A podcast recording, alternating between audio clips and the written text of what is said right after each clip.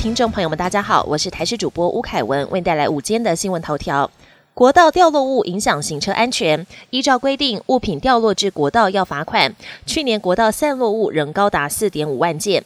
为了加强提醒国道用路人装载货物捆扎牢固，高工局宣布，从一月二十二号起，国道散落物收费将扩大到占用路肩及边坡，每三十分钟收费三千元。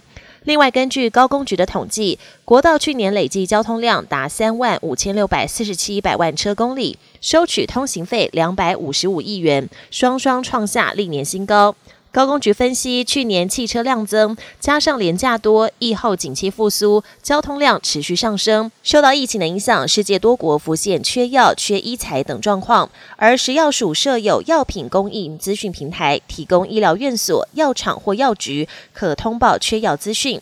食药署副署长王德元表示，未来严拟扩大药品供应资讯平台，也将必要的医材纳入通报的范围，预计今年底前建制完成。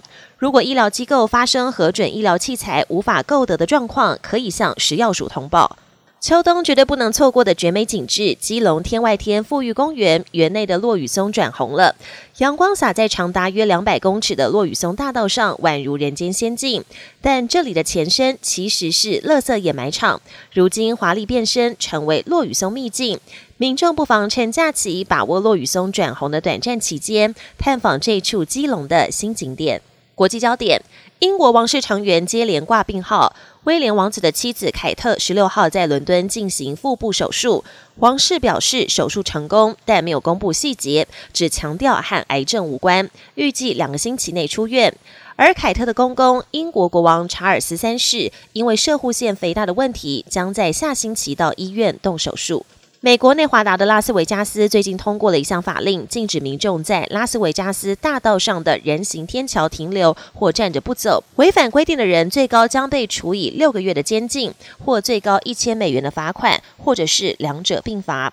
当地官员表示，有鉴于最近几年天桥上的犯罪和骚乱有所增加，为了确保民众安全，寄出这项禁令。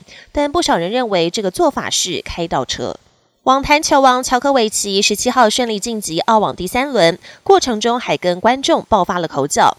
乔科维奇拿下比赛之后，转身向观众席发出怒吼，还比出挥拳的手势，情绪非常激动。寻求个人第十一座澳网金杯的乔科维奇，昨天迎战地主选手巴比伦，乔帅不满观众发出嘘声，第四盘突然走向观众席跟球迷互呛。乔帅还对球迷表示，有话就当着他的面来讲，气氛相当火爆。而乔科维奇最后稳住阵脚，鏖战三个多小时，以三比一拿下胜利。本节新闻由台视新闻制作，感谢您的收听。更多内容请锁定台视各节新闻与台视新闻 YouTube 频道。